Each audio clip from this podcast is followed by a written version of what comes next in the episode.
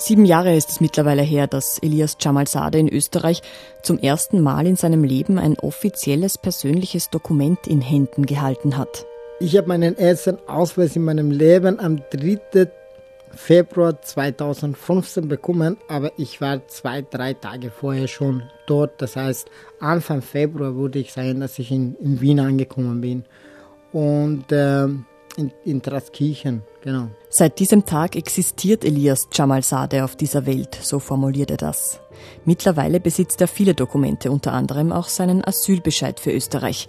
In seinem Zuhause in Oberösterreich sind alle Papiere besonders gut aufgehoben. Ich passe sehr gut auf und ich habe bis jetzt drei riesige Mappen eine ist äh, meine ganzen Dokumente, die ich halt gemacht habe, wie die Deutschkurse, Schulen und freiwillige Sachen, äh, wie Jugendrat, da habe ich halt äh, mit ganzen Politikern vom Bezirk Efferding, mit meinen ganzen Bürgermeistern und so, einen Jugendrat gemacht.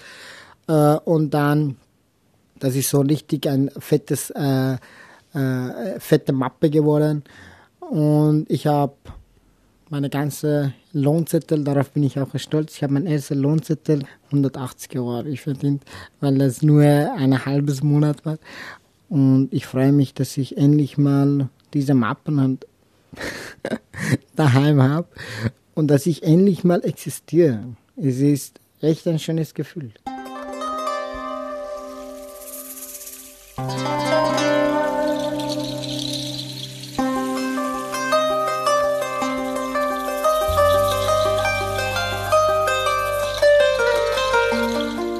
Sein genaues Alter verrät Elias nicht oder weiß es auch nicht exakt.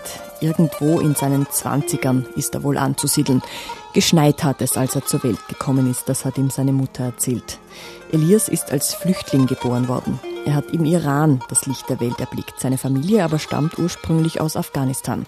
Meine Eltern kommen aus Afghanistan und ähm, mein Vater war Krankenpfleger Ihr war auch äh, unterwegs in alle Bundesländer, zum Beispiel als äh, äh, Impfzeit war. Der hat auch hier Leute alte geimpft und äh, der ist auch immer in verschiedene Bundesländer gefahren. Äh, meine Mutter war eine Schneiderin. Sie hat äh, Damen- und Männerkleidung geschnitten und genäht und ähm, Sie hat mir auch erzählt, dass sie auch sogar zweimal oder dreimal auch Brautkleider geschnitten und genäht hat. Genau. Aber das ist so eine Arbeit, dass die Frauen, also die meisten Frauen machen, weil die das einfach so ausmachen kannst. Weil die Nachbarschaft und die ganzen Verwandten und Familien bringen die Kleidung und so du auch ein bisschen verdient. Noch vor Elias Geburt sind seine Eltern aus ihrem Heimatland Afghanistan geflohen vor den Taliban. Meine Eltern wollten eine, eine moderne Familie haben, die haben halt äh, versucht, dass die Kinder in die Schule gehen äh, beziehungsweise meine Schwestern. Das war natürlich dann nicht das, was die Taliban wollten. Aber leider Gottes, eines Tages ist meine Schwester nicht mehr nach Hause gekommen und sie wurde von äh, Taliban äh, entführt. Und nachdem meine Eltern lange gesucht haben und es gab auch keine Polizei, das heißt, sie sind einfach äh, in Moschee gegangen und dieser Imam bzw. der Bürgermeister von, von der Gemeinde gesagt, ob sie denen helfen können. Nach langem Versuch uh, können sie nichts äh, erreichen und die würden halt oft wieder halt, äh, bedroht. Und so müssen sie das Land leider verlassen. Und als sie das Land verlassen haben, ähm, wurde dann ein Monat später, glaube ich, oder ein paar Wochen später unser Haus, beziehungsweise das Haus von meinem Papa, halt, bombardiert. Und äh, Genau, das war der Grund, warum die Eltern damals äh, das Land Afghanistan verlassen haben und in den Iran geflüchtet sind.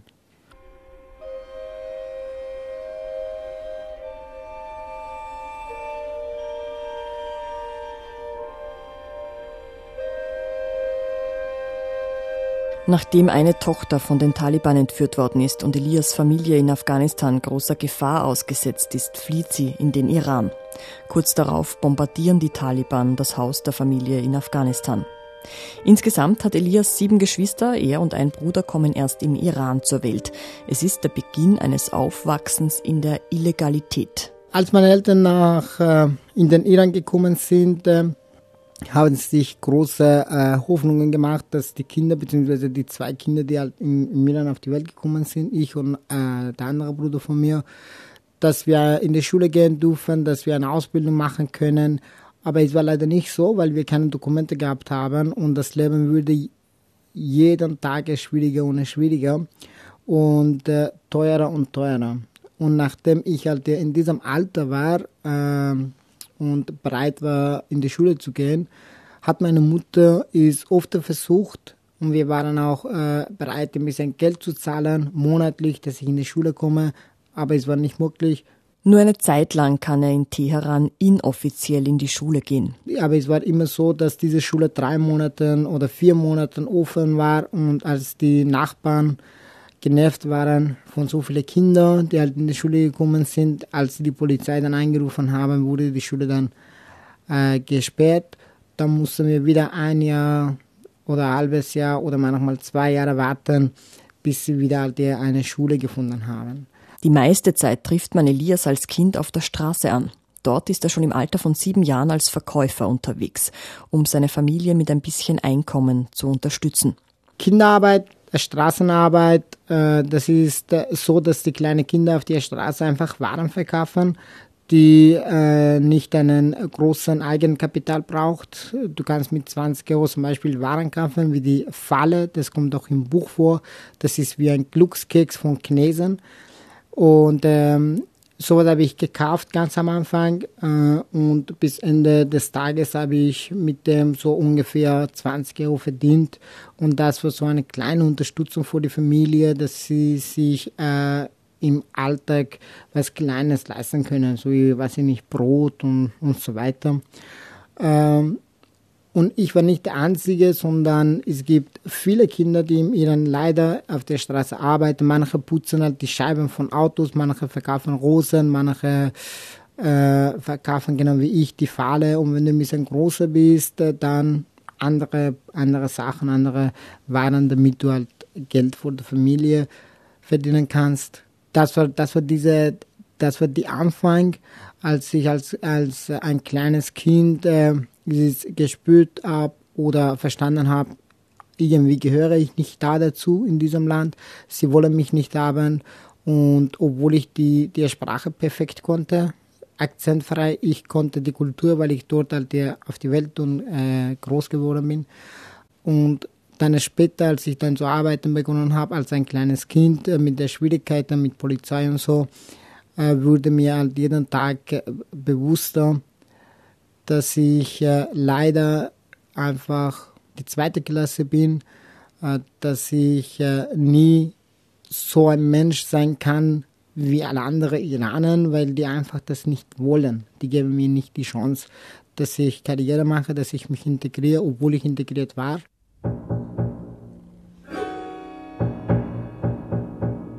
Seine Kindheit ist vor allem von einem geprägt, von einem Gefühl ständiger Nervosität.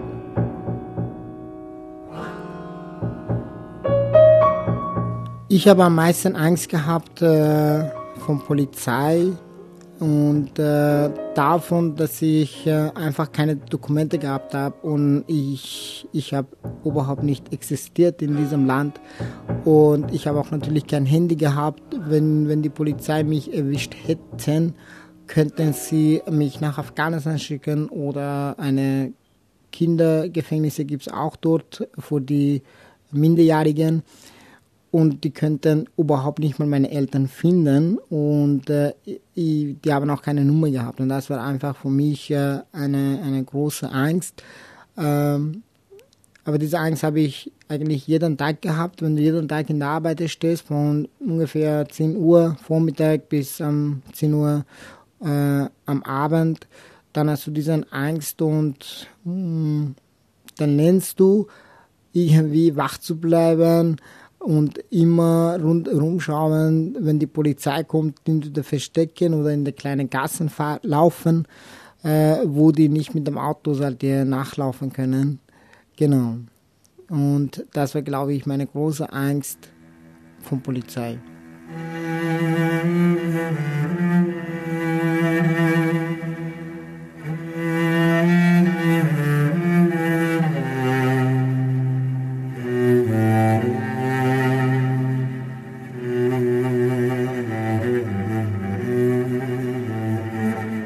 Wenn man, wenn man als Kind auf der Straße wächst und groß wird und äh, immer aufpassen muss, dass du nicht erwischt wirst, dass du keine Probleme bekommst, dann wird irgendwie, irgendwie eine Gewohnheit, glaube ich, nicht aufgeben.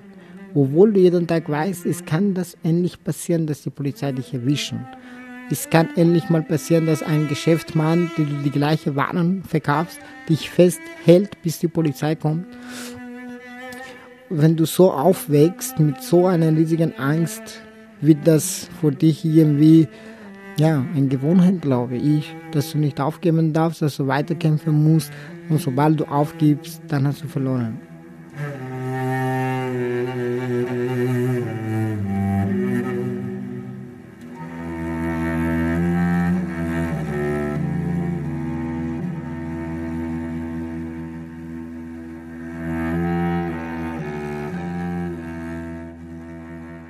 Eines Tages wird Elias tatsächlich inhaftiert und die Gefahr der Abschiebung ist so groß wie nie zuvor.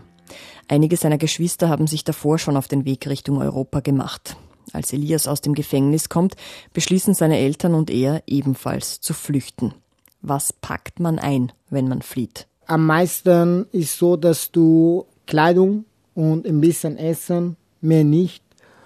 Und du sollst dich auch ähm, so vorbereiten, wenn schwierig wird, wenn kompliziert wird, dass du trotzdem ein bisschen Sicherheit hast. Und auf diesem Weg schafft dir nur Geld die Sicherheit.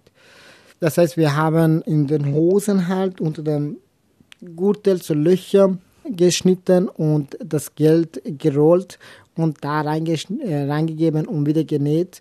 Und äh, natürlich auch in Plastik, weil wir davon ausgegangen sind, dass wir vielleicht nass werden und so. Genau, Geld, Kleidung, Essen. Es ist das Jahr 2014, als sich Elias Jamalzadeh und seine Eltern vom Iran über die Türkei, über Griechenland, Mazedonien, Serbien und Ungarn bis nach Österreich aufmachen. Die Schlepper versprechen, der Weg dauert höchstens ein paar Wochen. Als wir mit einem Schlepper gesprochen haben, der hat gemeint, ja, es dauert nicht so lang und die schwierigste äh, Grenze ist Iran und Türkei, weil der iranische Soldaten, die an, an der Grenze sind, die dürfen auch äh, die Menschen, die halt einfach schwarz hin und her gehen, erschießen.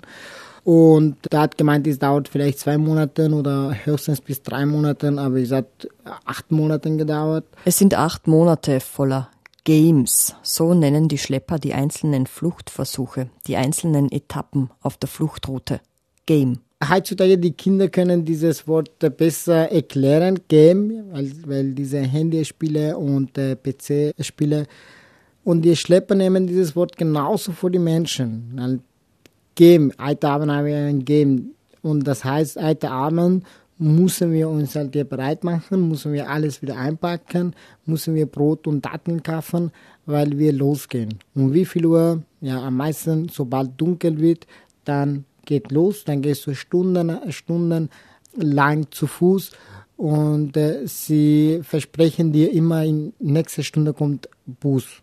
Und dann gehst du noch eine Stunde und sagst, da ist Polizei, da muss man wieder eine Stunde gehen. Und du gehst und gehst und dann plötzlich kommt die Polizei und endlich mal und dann erwischen dich und dann musst du wieder zurück. Und das nennen sie Game. Und wenn, wenn auch dieser kleine Bus kommt, weil sie halt äh, erzählen und erklären, das ist ein, ein großes Auto, jeder hat Platz, aber das ist ein Blödsinn, weil dieses Auto so ein kleiner Kombi ist, ein ganz normales Auto. Und dieses Auto organisieren sie für 20 Leute und wenn ein kleiner Minibus ist, dann für 50 Leute. Und dann musst du halt der wie wenn du Waren kaufst, wenn du, weiß ich nicht, Kartoffeln kaufst und alles aufeinander, der äh, reinpackst, dann, müssen, dann, dann packen die die Menschen genauso an. Ja. Und das haben sie Game genannt. Ich meine, für sie war vielleicht echt ein Spiel, aber für uns war ein Spiel, das, das unser Leben kosten könnte.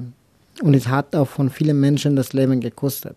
Das schlimmste Game, das allergefährlichste, das war das Mittelmeer. Das ist eigentlich eine von den schwierigsten Situationen, die ich in meinem Leben erlebt habe oder beziehungsweise auf der Flucht, weil wir äh, ungefähr weiß nicht, über 100 äh, Menschen waren und dann haben sie drei Boote gehabt, in jedem Boot ungefähr 60 Leute, kleine Kinder, Frauen und junge Männer und die sind nicht mit uns mitgefahren und die haben uns nur gezeigt, auf der anderen Seite die rote Lampen, da ist Griechenland einfach geradeaus und dann kommt die an.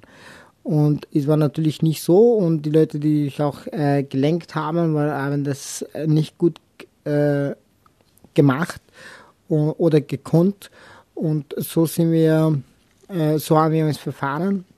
Und wir waren nicht nur halbe Stunde, sondern zehn Stunden unterwegs. Wir sind dann irgendwo in diese riesige Stumme gekommen und diese großen Wellen. Und ähm, ich meine, da haben wir nicht nur ich, sondern alle, die auf diesem Schlauchboot waren, äh, den Tod vor der Auge gesehen. Alle haben gedacht, jetzt ist schon äh, zu Ende. Und ähm, wie sagt man das, wenn man stirbt? Äh, damals haben sie gesagt, leb wohl. Und äh, in Afghanistan oder in, in muslimischer Religion äh, lesen sie irgendwas aus Koran. Das haben sie jeder geles äh, gelesen. Ich auch. Und äh, dann einer hat angefangen, einfach laut auswendig diese, diese Teile von Koran lesen und so. Auf einer Seite hat natürlich manche Frauen das beruhigt und auf der anderen Seite natürlich weißt du, okay, jetzt ist eigentlich zu Ende. Jetzt, jetzt kippt und dann bist du schon weg. Vor allem im Dunkeln, in diese riesige große Wellen.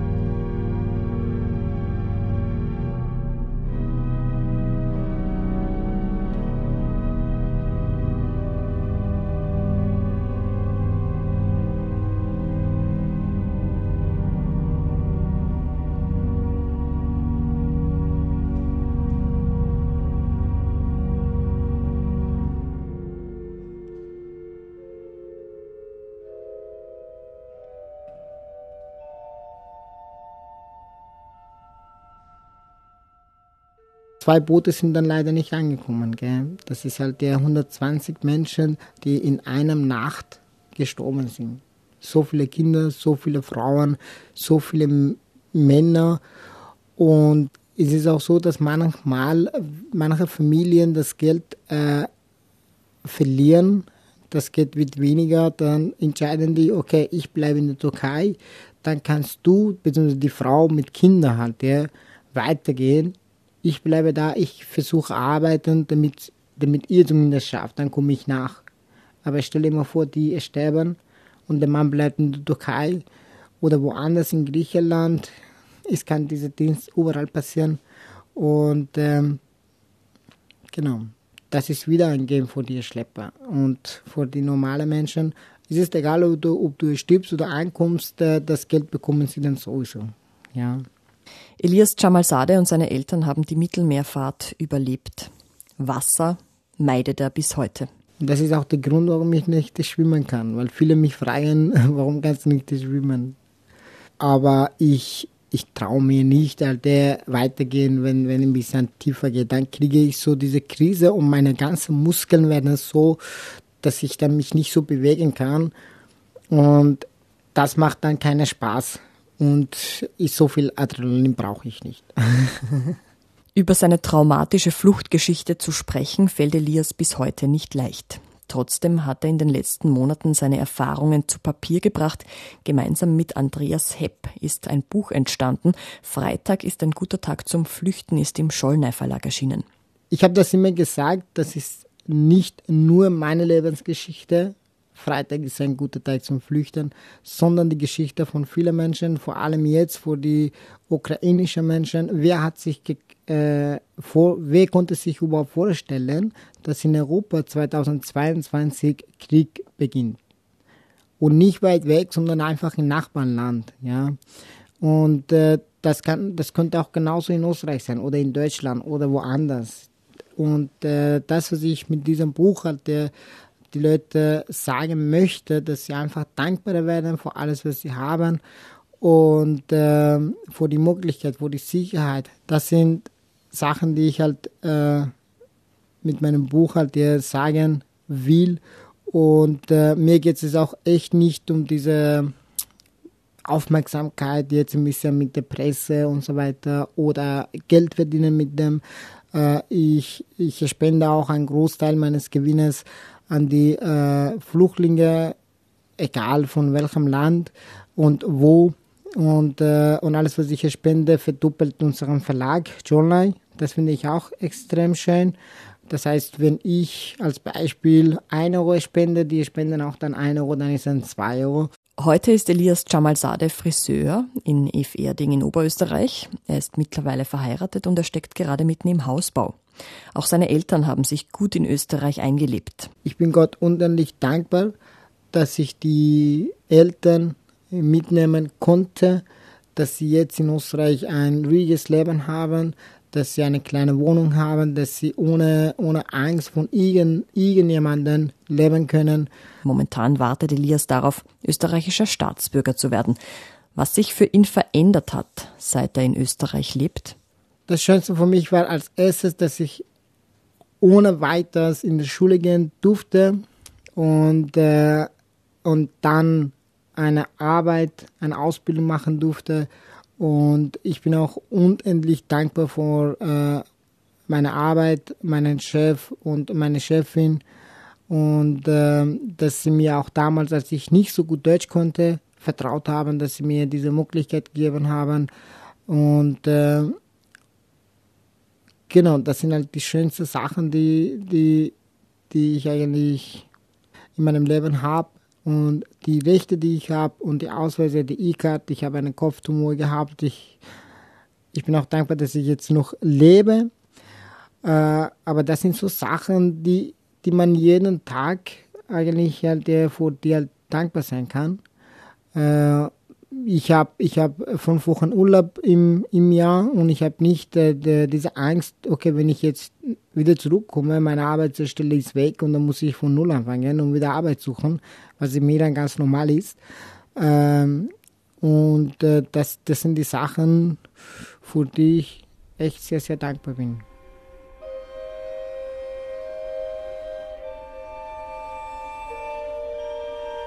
Und dass ich endlich mal existiere.